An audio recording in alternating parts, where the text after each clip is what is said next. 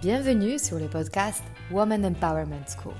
Je m'appelle Mariana Seib et je suis fondatrice d'un réseau de femmes entrepreneurs face-to-face et master coach certifié en développement personnel. Je conçus ce podcast en pensant à toutes les femmes qui souhaitent accéder à leur puissance intérieure pour créer du changement dans leur vie et entreprendre les projets les plus audacieux. Ensemble, nous allons apprendre à mieux nous connaître lever nos barrières et accéder à notre intuition féminine pour mener la vie dont nous rêvons profondément. Alors, si tu souhaites développer ton business et créer de l'impact dont tu seras fier, ce podcast est fait pour toi. Et si après avoir écouté cet épisode, tu penses à quelqu'un qui pourra en bénéficier, n'hésite pas à le partager et à laisser un avis 5 étoiles pour augmenter sa visibilité. Alors, prête pour changer ta vie? Allez, on commence. Bonjour à vous toutes. Je suis très heureuse de vous présenter aujourd'hui Perdita Andrews, coach professionnel en prise de parole, qui se spécialise dans le travail avec les femmes influentes et non natives en anglais qui ont du mal à communiquer en toute confiance. En travaillant en one-to-one ou en petit groupe, Perdita donne à ses clients les outils dont ils ont besoin pour accroître leur visibilité au travail, gagner des salaires plus élevés et captiver leur public à l'échelle mondiale et atteindre leur plus grand succès grâce à la prise de parole. J'ai rencontré Perdita lors de l'événement Me First au sujet du développement personnel que je co-organisais et c'était un coup de cœur immédiat. Vous allez bientôt comprendre pourquoi. Bonjour Perdita. Bonjour, je suis ravie d'être là avec toi. Moi aussi, je sais que c'est ton premier podcast en français. Tu es canadienne et tu fais un grand cadeau à toutes ces femmes qui nous écoutent pour qu'elles puissent comprendre et accéder en fait à tout ce que tu sais et tu sais plein de choses. Est-ce qu'on peut d'abord commencer par toi? Est-ce que tu peux brièvement nous dire par quelle expérience de vie, quel moment, quelle prise de conscience ça a dû passer pour que tu arrives à créer ton métier à toi qui te convient à 100% Waouh, ça c'est une très bonne question. Et tout d'abord, je vais dire euh, tout de suite que comme tu as déjà dit, je suis canadienne, je ne suis pas française. Donc, sûr et certain, je vais faire des erreurs en parlant français. Euh, en plus, c'est la première fois que je fais un podcast en français et je suis ravie, je suis vraiment très, très, très contente et un tout, tout, tout, tout petit peu nerveuse aussi, mais ça, c'est normal. Comme je dis souvent à mes clients, ça, c'est vraiment normal. Euh, et oui, voilà, je vais faire des erreurs avec le grammaire probablement et le masculin et le féminin qui est jamais simple en français. Non, je confirme. Mais je vais, je vais faire euh, tout ce que je peux pour, euh, pour faire, pour communiquer et, et, parce que pour moi, c'est vraiment la communication qui est important et c'est pas la perfection. Et l'expérience. Et, qui tu vas devenir après cet épisode Ah oui. ah ouais. Mais moi, je pense que je vais sortir une femme euh, complètement différente que la femme qui a rentré ici aujourd'hui. Mais pour répondre à ta question, il n'y avait pas un moment de light bulb ou un truc comme ça. C'est vraiment quand je regarde en arrière. Et ça, c'est une citation de Steve Jobs que j'aime beaucoup, où quand il avait dit qu'on peut jamais voir les choses clairement, sauf que quand on regarde en arrière. Parce que là, maintenant, le métier que je fais aujourd'hui, c'est vraiment mon rêve. C'est comme je travaille pas, en fait. Quand, quand je travaille avec mes clients, c'est comme si j'ai pas les pieds sur terre. Vraiment, c'est comme je flotte. J'adore ça à, à, ce point-là. Mais j'ai jamais pensé que je pourrais faire ça. C'est-à-dire que c'était pas une question de mes capacités, mais c'était plus, j'ai pas vu clairement que c'était une option. J'ai fait mes études, euh, moi à 18 ans, j'ai déménagé à New York et j'étais formée au théâtre et à la danse et à la chant. Euh, donc c'est vrai que j'ai fait beaucoup, j'ai beaucoup d'expérience sur scène. Euh, j'étais danseuse pendant 9 ans, actrice et tout. Mais ça m'a pas. Bon, c'est quand même une carrière très, très, très dure et ça me plaisait pas autant pour que je faisais des sacrifices euh, qu'il faut faire pour ça. Et après, j'ai retourné à faire des études supérieures en, en le journalisme et aussi en in broadcasting, en fait, de, pour la radio. J'ai travaillé sur la radio. Ça m'étonne pas parce que tu as une voix hypnotique. Merci. Euh, et, mais pareil, c'est comme, c'est comme, je ne sais pas, j'étais jamais satisfaite. Et j'utilise ce mot avec, euh, j'utilise ce mot exprès. C'est-à-dire que pour moi, c'est vraiment d'être vraiment satisfaite, c'est tout ce que je veux dans la vie. Mais c'est parfois ce mot est pas très sexy. Mais vraiment, pour moi, le, quand on ressent vraiment la satisfaction complète, c'est Wow! Et j'ai pas trouvé ça dans mes, dans mes autres carrières. Euh, quand je suis venue en France, je suis devenue un professeur d'anglais. Et ça m'a. J'aimais pas trop ça, mais j'adorais travailler avec les gens et aussi de leur encourager. Et c'était ça, c'était la première chose que qui était illuminée un peu pour moi, un peu vers où je, où je suis aujourd'hui. C'est-à-dire que juste. Parce que j'ai rencontré tous les gens que je rencontrais me disaient je suis nulle en anglais, j'arriverai jamais. J'ai dit, ben non, ben non, ben, c'était comme, c'est comme si j'ai vraiment pas compris. J'ai dit, ben non, ben bien sûr, mais ça va aller, on va faire ça ensemble. Donc j'ai commencé à, travailler avec euh, les gens, euh, juste en donner des cours d'anglais, et au fur et à mesure, bouche à l'oreille, j'ai créé mon propre business euh, que j'ai aujourd'hui, et comme je disais tout à l'heure, que j'adore avec tout mon cœur. Je pense qu'il y a une des choses qu'on a en commun, c'est cette envie de empower mm-hmm. les gens. Mm-hmm. Ok. Euh, est-ce que tu peux nous donner un exemple de ce que c'est donner un discours qui n'est pas empowered mm. et donner un discours de cet endroit qui est vrai quelque part? Mm. Une des premières choses que je fais avec mes clients, mais vraiment, on peut, on peut rien faire euh, avant qu'on fasse ça, c'est on, en début de mon, de mon coaching, on, travaille beaucoup, beaucoup, beaucoup sur les valeurs et vraiment euh, sur euh, le, mindset. C'est vraiment la base pour parler d'une façon empowered. Il faut vraiment qu'on a, qu'on a fait ce travail-là pour savoir qui on est en fait. Qu'est-ce qui est important pour nous? Après qu'on fait ce travail-là, on travaille beaucoup sur euh, ma méthode de ce que j'appelle mots d'ancrage ou anchor words en anglais. Et on peut pas, on, peut pas les trouver, ces mots d'ancrage, si on n'a pas fait le travail sur les valeurs et, et, et c'est la base de tout le travail que je fais avec mes clients. Après, s'il y a les événements précis, mais bien sûr, on travaille, euh, c'est quoi les objectifs, euh, qu'est-ce qu'on veut communiquer, euh, qu'est-ce qui est important, moins important, etc. Mais on revient toujours à ces valeurs et à cette authenticité. Quand on a d'authenticité, on a un discours empowered. Mm-hmm. enfin, ça me fait penser beaucoup à la question, est-ce que tu sais pourquoi tu es là? Voilà. Voilà. Mm-hmm. Et très souvent, on ne sait pas tellement pourquoi on est là. Et ça crée du, du, du coup du, le drame intérieur, du stress de prendre cette parole. C'est ça oui. Est-ce que tu peux nous dire quelles sont, euh, qu'est-ce que tu détectes comme pensée euh, limitante ou pensée qui génère le plus de stress ou d'anxiété euh, quand tu commences le travail d'accompagnement? Mais juste pour aussi rajouter un, toute petite chose de ce que tu viens de dire, c'est que je travaille aussi un autre moment dans le processus, on travaille beaucoup sur le pourquoi. Et ça peut être le pourquoi de nos vies. Et ça aussi peut être le pourquoi du, je ne sais pas, le TED Talk ou le, le pitch ou le podcast, par exemple. Mais c'est super important qu'on sait pourquoi qu'on est là. Parce que si nous, on ne sait pas pourquoi nous, on est là, mais l'audience, il ne sait pas non plus. Donc... Mais ça, c'est une question très profonde. Pourquoi on est là, nous, en général? Est-ce que pour toutes celles qui se, sont noyées dans la... l'ampleur de cette question, tu peux donner quelques exemples euh, quand les gens ont ce aha moment et ils se disent hmm. c'est précisément pour ça. Ça peut être quoi, par exemple? C'est comme si on fait un puzzle. Mm-hmm. Et tout va ensemble, en fait, à la fin de la journée. Tout va ensemble. Donc, oui, c'est vrai que c'est une énorme question. Ça peut être une énorme question. Pourquoi on est là?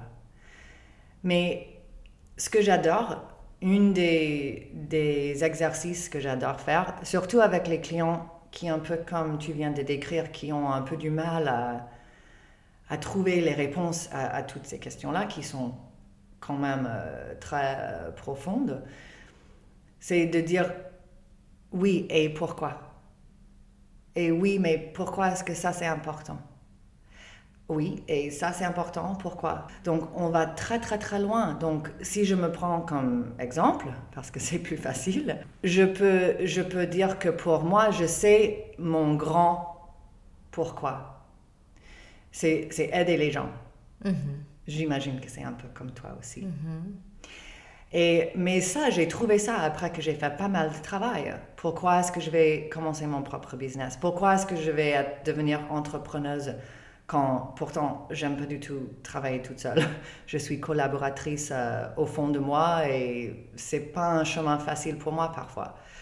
Pourquoi, pourquoi, pourquoi? Et à chaque fois, c'est un peu comme, comme je disais tout à l'heure, avec ces gens que j'ai rencontrés quand je donnais les cours d'anglais. Et tous mes professeurs euh, à l'école me disaient que je suis nulle. Mais tu éveilles une question en moi par rapport à ça, parce que très souvent, euh, cette sensation de je veux aider, elle peut être à plein de niveaux. Et je mhm. l'ai ressenti autant dans plusieurs de mes vies, euh, mm. de vie professionnelle. Et fur et à mesure, je pense que quand tu creuses, tu creuses, tu creuses, tu commences à comprendre qu'il y a une manière où tu as le plus d'impact et que aider et aider n'est pas toujours la même chose. C'est exactement comme tu le dis. Et c'est à ce moment-là, pour moi, donc moi j'ai identifié que, OK, aider les gens, ça me remplit beaucoup, ça me donne beaucoup. OK, ben pourquoi? Comment? Il y avait beaucoup de questions derrière aussi. Et moi, et j'ai creusé, comme tu disais, je creusais, je creusais, je creusais, et je dis, mais pourquoi, pourquoi est-ce que ça c'est important pour moi? D'abord, pourquoi est-ce que c'est important pour moi d'aider les gens? Pourquoi? Parce que je veux qu'ils ressentent empowered dans leur vie. Il y a plein de trucs dans le monde, il y a plein de problèmes dans le monde où il n'y a pas de solution, où les solutions ne sont pas sous la main pour nous. Mais il y a plein d'autres problèmes qui ont des solutions. Et le stress, euh, tout ça autour de l'anglais et de parler devant les gens, euh, prise de parole et tout ça, ça, c'est un problème avec une solution. Donc quand les gens me disaient, mais non, j'arriverai jamais, je suis nulle, j'avais le cœur un peu brisé et je me suis dit, ben non, ben non, ben non. Et j'ai creusé cette question encore, pourquoi est-ce que c'est important? Ok, je veux qu'ils se sentent euh, plein de pouvoir en eux-mêmes. Pourquoi est-ce que ça c'est important pour moi? Parce que il peut reconnaître qu'ils ont des choix. Pourquoi est-ce que ça c'est important? Parce que quand ils reconnaissent qu'ils ont des choix, ils peuvent changer leur vie. Pourquoi est-ce que ça c'est important? Parce que s'ils changent leur vie, ils vont devenir plus heureux. Pourquoi est-ce que ça c'est important? Donc je creuse, je creuse, je creuse, je creuse. Et c'est vrai que ça change du moment. Euh, parfois, il faut refaire cet exercice avec les détails plus précis d'un jour à un autre. Mais, mais par exemple, pour moi, je sais toujours pourquoi je suis là. Mm-hmm. Et donc, revenons aux pensées limitantes. Mm. Quand tu rencontres une personne pour la première fois euh, et quand elle te dit je suis incapable, ça va jamais marcher, prise de parole en public, c'est ne pas pour moi profondément. Euh, il y a des gens qui savent et moi. Et donc deux camps, euh, deux, équipes. Quelles sont les pensées les plus courantes qu'on s'auto-inflige qui rendent cet exercice aussi difficile de prendre la parole en public? Mais déjà, tu as déjà dit euh, qu'il y a les gens qui savent et les gens qui ne savent pas. En fait, c'est pas vrai.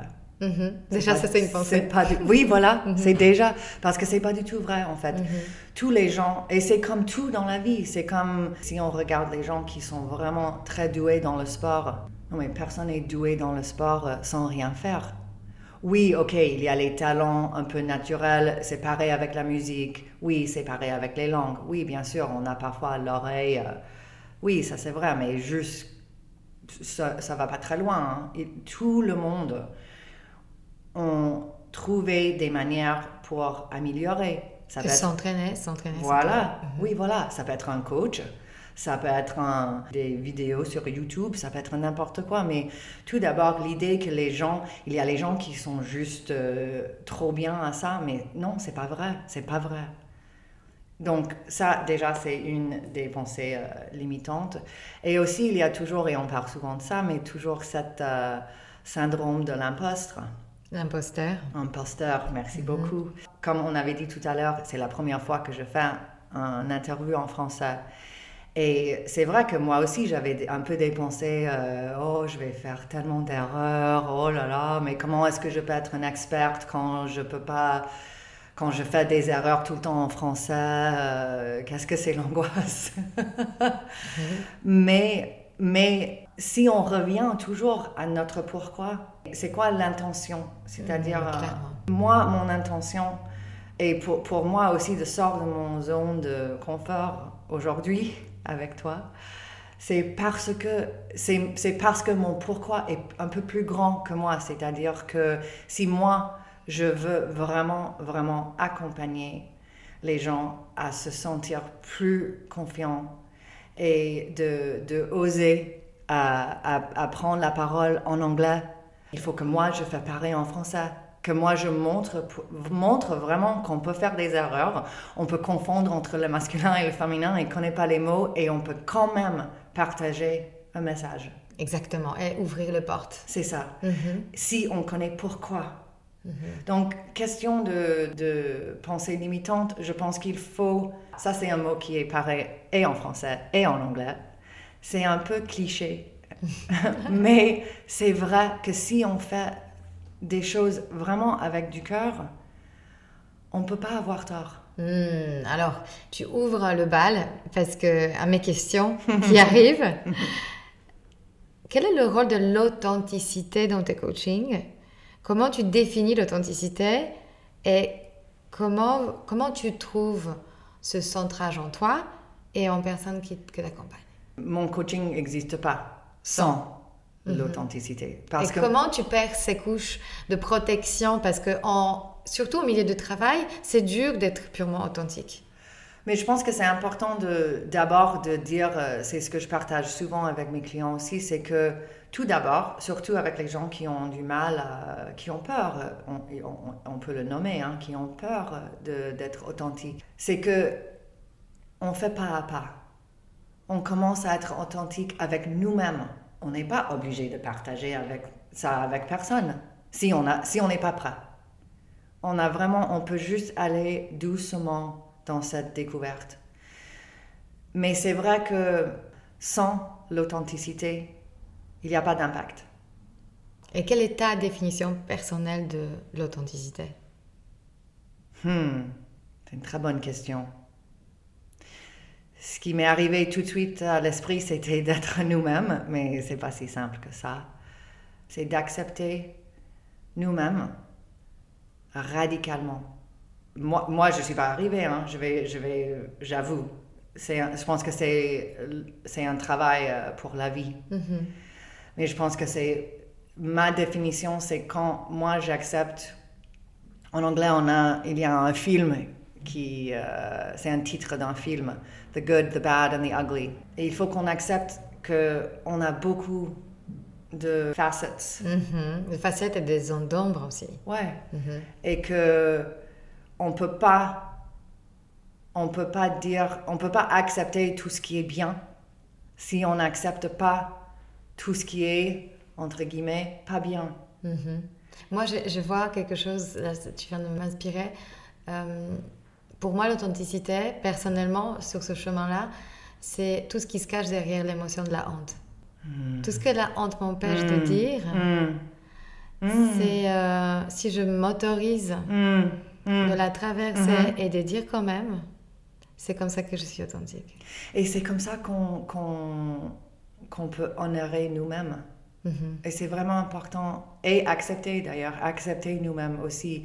Et je pense que, euh, je pense que tu as tout à fait raison. Et je pense que la honte, c'est un truc très, très important à. il faut qu'on, que tout le monde euh, fait face à, la honte parce que c'est vraiment c'est un vrai cadeau la honte mais je pense qu'aussi il faut pas oublier qu'il y a l'autre côté de l'authenticité et ça c'est de la joie la joie et le plaisir la joie pure quand on n'est pas, quand on, je ne sais pas, quand on partage un moment avec des amis, euh, où on, devient un peu folle, ou quand on rigole trop. Aux éclats. Oui, Mhm. voilà, avec nos enfants. Mhm. Les moments où on- on n'est pas consciente ou conscient, on, comment est-ce qu'on peut dire, on, il y a les deux. Je pense que Mhm. pour être vraiment authentique, il faut pas, il faut pas ni, nier, Nier, oui. ni, nier, ni la honte et la joie.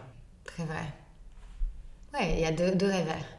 Ouais, et je pense que ça, et pour moi, comme tu m'avais demandé comment je fais moi, mais je, je me pose beaucoup de questions. Euh, et pourtant, je fais ça toute la journée euh, aussi. Je, je, c'est une blague que je fais souvent, que je pose, euh, je ne sais pas, au moins 500 questions par jour, parce que je fais avec mes clients et je fais aussi avec moi-même. Et je pense que l'autre chose qui est important à dire aussi dans l'authenticité, c'est que c'est pas, c'est un truc qui évolue. Mhm. C'est pas un truc, c'est pas comme si je dis, ben moi je suis entrepreneuse, maman, canadienne, euh, femme euh, dans ses quarantaines, nanana. Ça c'est les faits. Mais l'authenticité, c'est pas un fait, c'est un truc vivant. Hmm, qui s'échappe des cases dans lesquelles on a envie de Voilà. se mettre en Oui, voilà. Mhm. Donc, si un jour on, on se sent euh, très puissante, ça ne veut pas dire que on est obligé de sentir puissante tous les jours. Ah, ça libère Oui. de l'espace. Et par rapport à ça, je reviens quand même à ma question de euh, ceux qui ont cette facilité naturelle de prendre la parole en public et ceux qui ne l'ont pas.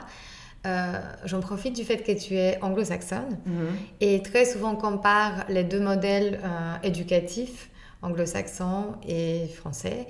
Et en fait, nettement, les Anglais, les Américains, les Canadiens, je, je sais peut-être moins, mais ont une facilité dans cette prise de, parole en public. Ils ont cette peut-être naturalité où ils s'accordent la spontanéité, tandis que les Français souvent sont très bloqués. Est-ce que tu captes déjà les sources? Quel est le, cadre idéal pour que euh, déjà depuis notre enfance, on puisse euh, développer ces capacités pour que ça soit pas un tel euh, choc une fois qu'on est face à 200 personnes? En tant qu'adulte. Hmm. Mais je, ouais, je, je, je suis pas tout à fait. Bon, même dans les pays anglo-saxons, il y a beaucoup, beaucoup, beaucoup de gens pour qui euh, c'est pas possible ou qu'ils pensent que c'est pas possible. Mais c'est vrai que en parlant de, des systèmes euh, éducatifs, que c'est vrai qu'on est beaucoup, beaucoup, beaucoup plus encourageant. Par exemple, par exemple, je reviens encore à cette histoire de, les gens à qui je donnais les cours d'anglais. Les premières dix fois, peut-être, que j'ai entendu ça, que les gens venaient vers moi en disant euh, Oui, mon professeur d'anglais me disait que j'étais nulle, j'étais choquée. Mais vraiment, sincèrement, j'ai dit Mais votre professeur, vous avez dit ça? À quoi il sert alors? Mais c'était non mais j'étais vraiment j'étais pas bien. J'étais vraiment non mais oui ça c'est pas le rôle de, de ce que je connais moi. Ça ne veut pas dire que les professeurs sont pas durs parfois euh, et, Et qu'est-ce que tu connais toi alors? L'encouragement. Essaye et essaye encore. Mais pas mais pas t'es nul. Mhm. pas la peine d'essayer. Ah oui. Et c'est ça, c'était juste l'impression que j'ai eue, mais vraiment. Et pourtant, pour beaucoup, beaucoup, beaucoup de Français, c'est vraiment ça. C'est parce qu'ils ont eu un professeur, quand ils étaient jeunes, en anglais, qui leur disait qu'ils étaient nuls. Ou avec cette professeur, ils faisaient rien à l'oral. Donc tout était écrit, lecture. Mais ils n'ont pas eu la chance de... Oui, nous, on a un peu plus de chance, c'est vrai. dans- D'opportunités oui, oui, voilà. Mhm. Et juste pour essayer, pour échouer même, mais Mhm. juste pour dire, et c'est ça ce qui est vrai dans les pays anglo-saxons, c'est que la plupart des professeurs des petits-enfants, ça, ça, ça change vraiment vers 10 ans, euh, ça devient beaucoup plus sérieux, mais avec les petits-enfants, c'est vraiment le but, c'est d'essayer, pas de réussir. J'adore. Et je pense que ça change énormément de choses. Et, et c'est un peu pour ça aussi que, j'ai, que je continue dans mon propre business parce que j'ai sincèrement le cœur euh, un peu brisé pour tous ces gens ici qui ont, qui ont eu ce message. Parce que c'est juste pas vrai. C'est juste pas vrai. Hmm. Voilà, point. Point Est-ce barre. qu'on peut parler? Je suis d'accord. Non, mais c'est très encourageant. Ça veut dire que on peut commencer à s'entraîner à n'importe quel âge. Ça passe par cette autorisation qu'on se donne soi-même de ne pas se dire que quelqu'un d'autre a entre ses mains une vérité absolue à notre sujet. Ça n'existe pas. Non. En tant que femme, est-ce que tu détectes que quand même les femmes ont plus du mal à prendre la parole que les hommes? Et à quoi c'est dû? Si oui. Et peut-être non. Tu vas me surprendre. Non, je vais pas te surprendre. Dommage. Oui, c'est vrai. Et c'est vraiment. Ça aussi, ça me. Je, je pars tout le temps de mon cœur brisé, là. Mais c'est vrai que, oui, c'est absolument la vérité. Et c'est vraiment. Je, je ne sais pas du tout comment dire ça en français, hein, mais moi, je dis tout le temps que I'm on a one-woman mission to change this. Me one too. woman at a time. Me too. One woman mission. One woman at a time. Et, et c'est vrai, et- mais c'est vrai pour les mêmes raisons que, que sont les autres euh, faits qu'on a déjà, qu'on connaît tout le monde. C'est-à-dire que quand les hommes veulent postuler pour un job, il faut qu'ils ont des capacités qui sont, qui sont liées euh, à 10%. Et pour les femmes, c'est 90%, même 100%. Donc c'est-à-dire qu'il y a les femmes autour du monde, hein. c'est pas que en France, ça c'est sûr et certain, mais qui voient les positions, les postes, les jobs, et ils postulent pas, elles postulent pas, pardon, parce que elle n'a pas 90, voire 95% de ce qui est demandé. Et c'est exactement la même chose avec la prise de parole. C'est exactement la même chose. Donc, c'est vrai que les hommes, ils... Et c'est pas, c'est pas du tout qu'ils parlent mieux, hein. C'est juste qu'ils lèvent la main. Ou qu'il dit oui, je vais faire cette conférence à Londres, euh, aucun problème. Ça, c'est pas vrai d'ailleurs. Dans leur tête, il y a plein d'angoisse. Mais, euh, et, et c'est beaucoup moins souvent qu'il y a les femmes qui lèvent la main. Il faut, il faut aussi dire, euh, arrêter deux secondes pour aussi dire que c'est vraiment, vraiment extrêmement angoissant de parler devant les autres gens dans une langue qui n'est pas votre langue maternelle. Toi, tu connais bien. Ah oui. Et moi aussi. C'est, donc, je ne veux, pas- je veux pas réduire cette angoisse parce que c'est vrai. Donc, rentrons peut-être dans, dans, dans ce mécanisme, dans ta méthode. La première chose dont tu nous parles, c'est d'admettre l'émotion de l'angoisse. Elle est légitime. Mhm. Tu as le droit d'avoir peur. Déjà, Absolument. ok. Déjà, on a le droit d'être effrayé. Ok. Et pas sans vouloir. Non. Ah, non. Non, pas du tout. On peut pas, si tu veux, on peut pas régler un problème si on n'admet pas qu'il y a un problème. Et je ne veux pas dire que la peur est un problème La peur. comme Que la peur est un oui, problème. pardon, merci. Qui qui c'est pas légitime. Je veux pas dire ça ou que c'est pas que c'est un truc négatif. Je veux pas dire ça du tout en disant que admettre qu'on a un problème. C'est vraiment si on pense si on revient sur le métaphore du, du sport, si on si on veut euh, faire un marathon, mais il faut s'entraîner et il faut rechercher comment faire. Est-ce qu'il y a quelqu'un qui, qui puisse m'aider? Est-ce que donc c'est vraiment, je pense que je pense que déjà admettre, ok, j'ai peur, mais j'ai des choix. Mhm, J'ai des choix et surtout, je désire quelque chose plus que Voilà. de rester là où je suis. Et là, je vais revenir à, à quelque chose que tu as dit euh, juste avant, c'est que j'ai déjà eu cette question de est-ce que tout le monde peut réussir à, à la prise de parole en public? Et la réponse est non. Tout simplement parce que il y a une chose qu'on a besoin pour réussir. La volonté. Hmm. Si on n'a pas envie, et pourtant il y a les gens qui n'ont pas envie et on leur laisse tranquille. on ne met pas la pression. On la- Ici, ils ont vraiment rien à dire. Ils n'ont pas envie. Ça, c'est, ça, c'est leur...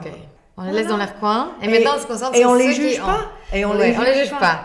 On les laisse tranquilles. Maintenant, on se concentre sur ceux qui ont admis qu'ils ont peur, ils ont un désir de s'améliorer et de peut-être transmettre un message important, et ils ont la volonté. Ouais. Et c'est Qu'est-ce un- qu'on fait ensuite? À part travailler avec moi Ça, je vois pas, non. Qu'est-ce qu'on peut faire Mais après, il faut vraiment. Ben, ça dépend. Ça dépend euh, si on est vraiment face à un événement. Par exemple, euh, si on vient d'avoir un message de- du chef qui dit euh, Allez, vous allez parler dans un mois à une conférence en Italie. Ok, ça dépend où on est dans, dans nos. Ben, je vais te donner un exemple parce qu'on en a déjà parlé une fois, je me souviens. Tu m'as parlé d'un cas d'un start-upper qui a une boîte qui se développe à merveille. D'ailleurs, cette croissance le dépasse un peu. Et tout d'un coup, il va s'implanter aux États-Unis. Alors qu'il est nul en anglais. Non, on ne dit pas ça. Oups Ben oui, ça c'était vraiment, euh, c'est une expérience euh, très intéressante et, et là il y avait une question d'urgence.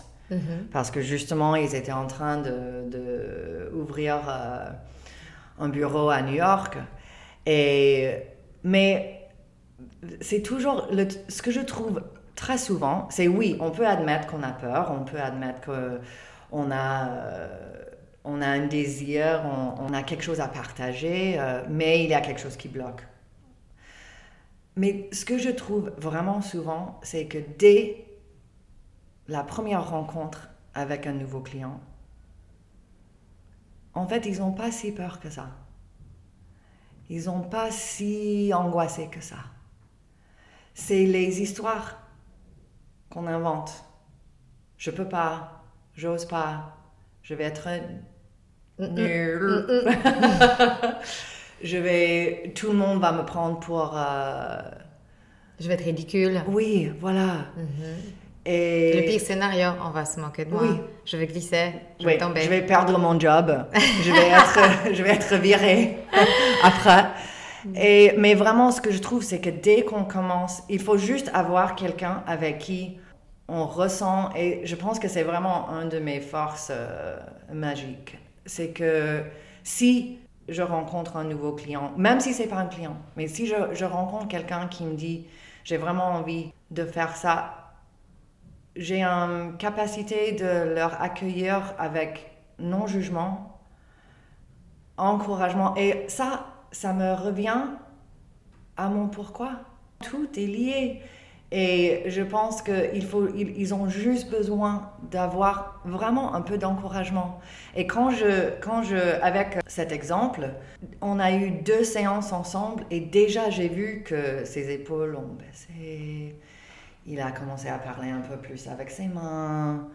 Euh, on a échangé un peu plus. Parce que je pense que, et je pense que c'est surtout le cas en France, c'est qu'ils ont l'habitude d'être euh, confrontés avec les gens qui sont pas encourageants, qui sont qui, qui passent beaucoup de jugement. Donc déjà on est on est comme ça, on est vraiment Congelé, en fait, on est figé. Oui, voilà, et on est prêt pour les retours négatifs. Hmm. Et vraiment, après une séance, après une demi-heure en parlant avec quelqu'un à un dîner, euh, il ressent que je- moi, je ne suis pas comme ça. Je suis vraiment là pour, euh, pour dire, euh, ben ça va. Mhm. Et alors, euh, il a eu un grand aha moment, cet homme, avec toi. À un moment, je me souviens, tu m'en as parlé de ce, de ce moment de, de switch, tu vois, ce point de bascule, en fait, quand la peur devient moins importante que ce que tu gagnes en transmettant ton message que tu portes. Tu peux en parler un tout petit peu? Ouais, mais toi, tu, tu l'as dit vraiment parfaitement, mais c'est vrai que... Parce qu'il y a, il y a certains gens qui ont des théories, ou une théorie, qui dit qu'il n'y a que deux vraies émotions dans la vie. c'est la peur et la joie. Tout, tout commence par ces deux émotions. Et c'est quand on voit, quand on ressent la joie qu'on a en partageant nos idées, ça commence à devenir plus important que l'angoisse. Parce qu'on voit, quand, parce que tout, tout, tout ce qu'on fait, tout ce qu'on veut, pour moi, tout ce qu'on veut dans la vie, c'est de partager quelque chose, d'être connecté aux autres humains. C'est un peu, c'est un peu, à mon avis, c'est notre raison d'être. Donc, dès qu'on commence à voir que, avec cette cliente, par exemple, ben oui, ben j'ai eu une conversation trop rigolo avec le, le manager de, du bureau à New York, là, c'était vraiment chouette. On a, j'ai parlé librement, on s'est, on s'est compris tout de suite. Et il m'avait dit, ben, je sais bien que j'ai fait peut-être des erreurs, mais c'est, c'est pas ça.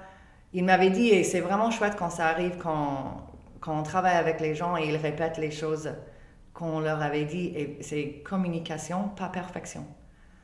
Et ça, je dis aux personnes dès le début. Donc, je pense que c'est pour ça aussi qu'ils se sentent à l'aise et libres. Hmm. En fait, c'est aussi de comprendre que ce, speech, ce discours n'est pas un but en soi, mais qu'il est au service de quelque chose de plus grand. OK? Mm-hmm. Et à ce moment-là, on mm-hmm. passe de drame intérieur mm-hmm. à je vais vers la joie. Et, c'est pour, et, le pourquoi? Pourquoi? Hmm. Pourquoi je suis là? Je veux partager, je veux je veux informer. Oui, voilà, je, veux, expanser ma boîte. Je veux informer les gens, je veux améliorer la vie des gens si j'ai inventé un appli ou je ne sais pas quoi. Parce que derrière tout ça, il y a les gens qui sont vraiment très investis dans leur propre idée. Dans, parce que ça aussi, c'est les gens qui travaillent dur, la plupart du temps, ils travaillent dur pour une raison et c'est parce qu'ils croient en ce qu'ils font. S'il croit en ce qu'il fait, ça veut dire qu'il veut partager ça avec le plus de gens possible. Hmm. Et il faut juste dépasser ses pensées limitées et le syndrome de l'impostre. L'imposteur. Ah, l'imposteur. Pourtant, c'est hmm. exactement pareil en anglais. Euh, il faut vraiment juste... Et je pense qu'un un tout petit... Euh, exercice à faire, ce qui est quand même très, très, très efficace, c'est juste euh, de, de, nous demander euh, à quel point c'est important pour moi. Hmm. De le faire. Ouais. Et à quel point c'est pour moi intérieur et pas pour moi extérieur. Oui. Parce qu'on a toujours une petite voix. C'est ça ce que je trouvais aussi avec les gens qui, qui vraiment ont envie de, de parler euh, devant les gens en anglais ou à l'international, il y a un truc qui revient, il y a une petite voix. Et ça, parfois, ça peut être vraiment, vraiment, vraiment juste une toute petite voix. J'aimerais bien. Oh, ça peut être trop bien de faire un podcast. Oh, oh ouais, non, mais. Oh, et deux jours plus tard, ça revient. Hmm, mais c'est quand même une bonne idée, euh, pourquoi pas euh. Et plus que ça revient, plus que ça veut dire que c'est ça le vrai désir de faire ça et tous les autres trucs peuvent être réglés. Hmm. Il faut suivre, il faut suivre ça, ce hmm. message. Ce désir hein, euh, qui, qui, est d'abord tout innocent, tout péreux et tout d'un coup, en fait, plus on l'écoute, plus il grandit. Je trouve ça plus vers les gens qui ont, entre guillemets, pas envie, mm qu'il y a les autres gens qui ont envie, c'est juste qu'ils ils savent pas comment ou mm. ils ont besoin un peu d'aide ou d'encouragement ou les choses comme ça. Mais je pense qu'aussi l'autre l'autre chose qui, est, qui aide beaucoup, c'est juste d'avoir un peu un miroir. C'est-à-dire que moi, souvent, euh, et ça me fait rire à chaque fois. Très souvent, je peux avoir un premier rencontre avec un client potentiel qui dure entre 30 et 60 minutes. Et on parle en anglais pendant cet rendez-vous parce qu'il faut que moi aussi je prends un peu le niveau, euh, que j'apprends un peu sur eux, etc. Et très souvent, vers la fin, et je, je vous, je, j'envoie un, de mes techniques là, c'est un peu une technique secrète, mais euh, vers la fin, je, je, pose souvent la même question. Et c'est une question assez euh, banale, hein, c'est juste, euh, et alors vous parlez combien de langues? Et j'ai les réponses souvent français, espagnol, tout petit peu d'italien. Ou français, allemand, et c'est tout. Et je suis là. Quand même. vous avez oublié peut-être une langue? L'anglais Il me regarde vraiment, il comprend pas, il me regarde, non, mais je pense que c'est tout. Et je dis, ben, on vient de parler pendant presque une heure en anglais, mais dans votre tête, vous ne parlez pas anglais. Waouh Et parfois, c'est juste ça qui déclenche quelque chose pour eux. Ah oui, oui, toute une avalanche. Parce que moi, je suis là en disant non, mais il faut que vous rajoutez anglais. Hmm. Vous parlez anglais. C'est le, preuve est là. Hmm. Et pourtant, moi, je suis anglaise. Je vous dis maintenant que vous parlez anglais. Et vraiment, ça, ça me fait rire à chaque fois, mais aussi il y a un truc un peu plus profond derrière. C'est-à-dire que pour eux, ils ne parlent pas. Donc, il n'osera jamais de parler, euh, de, de, parler devant les gens en anglais à l'international. Et hmm. parfois, c'est juste d'avoir cette, cette réflexion. Prise de conscience. Ouais, voilà. Hmm. Et après, et tout le monde, il part un peu plus, euh, le posture est un peu mieux, ils sont ils sont plus je ne sais pas, je vois qu'ils ont un peu plus de confiance même avec juste cet échange-là. Mhm. Mhm. Alors par rapport à ça, euh, ces, croyances imitantes, ces moments de prise de conscience, tu as une fille, tu es maman. Hmm. Et je sais que pour toi, cette idée de prendre euh, une position, s'exprimer, euh, parler, communiquer est clé en tant que maman, euh, à quoi prêtes-tu l'attention? Qu'est-ce que tu as envie de transmettre dans les premières années de la vie de ta fille, de l'essentiel? Tout d'abord, je veux qu'elle ressent que les gens autour d'elle, je ne peux pas contrôler les autres, je peux que contrôler moi-même, donc, mais tous les gens autour d'elle sont à l'écoute. Simple à dire. Mais je pense que le plus qu'on est, le plus qu'on comprend pourquoi c'est important, tout, de tout ce qu'on a parlé euh, aujourd'hui, la communication, à quel point c'est important. La communication, c'est pas que parler. C'est aussi être à l'écoute et entendre. Et je pense qu'aussi avec ma fille, elle a 6 ans. Donc, elle a l'âge où je veux vraiment qu'elle ressent que son avis est important. Même plus, plus que ça, que c'est intéressant. Que moi, je suis vraiment intéressée à ce qu'elle pense et qu'elle compte. Et que tout peut être résoudre avec de la communication c'est pas c'est pas ultra profond mais j'ai eu cette expérience avec elle hier où elle veut que je lui apprends à faire vélo dans la rue. Et moi j'ai dit d'accord mais il y a une chose que tu me promets un règle. Non négociable. Voilà. Mm-hmm. c'est que si je, je te dis arrête ou si je te dis n'importe quoi tu m'écoutes. Et c'est vraiment très important parce que c'est à moi de te protéger, donc il faut que tu m'écoutes. Et elle m'a dit, mais qu'est-ce qui se passe si j'essaye, mais je ne peux pas t'écouter? Je n'arrive pas. Et je dis, mais chérie, il faut juste que tu me dis quelque chose qui me fait signe que tu m'avais entendu. N'importe quoi. Tu peux dire, ok, tu peux dire pardon, tu peux dire euh, n'importe quoi, même si tu n'as pas entendu exactement mes mots. Il faut juste que toi aussi, tu communiques que tu sais que j'étais en train de te parler. Et c'est pareil dans l'autre sens. Je veux vraiment que ressent que je lui écoute quand elle parle. Même parfois parfois, comme toutes les mamans, tous les parents d'ailleurs, parfois je lui dis, chérie, arrête deux secondes parce que je suis en train de faire quatre choses en même temps et je ne peux pas t'écouter et j'ai vraiment envie d'entendre ce que tu dis. Mm. Donc garde-le pendant que je termine ces quatre choses. Alors ça, ça, c'est la base pour moi, c'est que Mm. elle est importante, elle n'est pas invisible, elle compte et, les choses qu'elle a à dire sont importantes. Mhm. Et elles seront écoutées. Oui, voilà.